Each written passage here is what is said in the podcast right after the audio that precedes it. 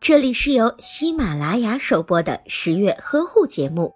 十月呵护帮助孕妈妈们摆脱孕期中的各种烦恼。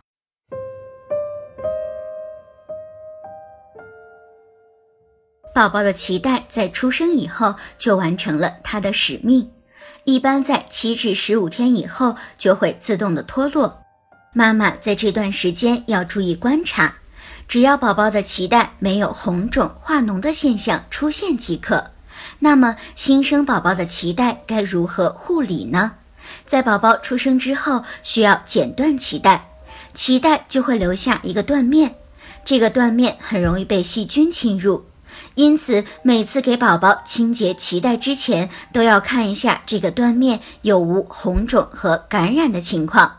如果没有什么特别的情况，准妈妈就不需要对断面做额外的处理。在清洁脐带的时候，可以用消毒棉球蘸取百分之七十五的酒精，在脐窝周围轻轻的擦拭。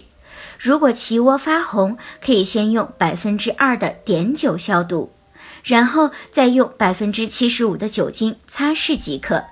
另外，宝宝的衣服需要经常更换。尿布最好不要盖过脐带的部位，以免衣服和尿布上的脏物感染了宝宝的脐带。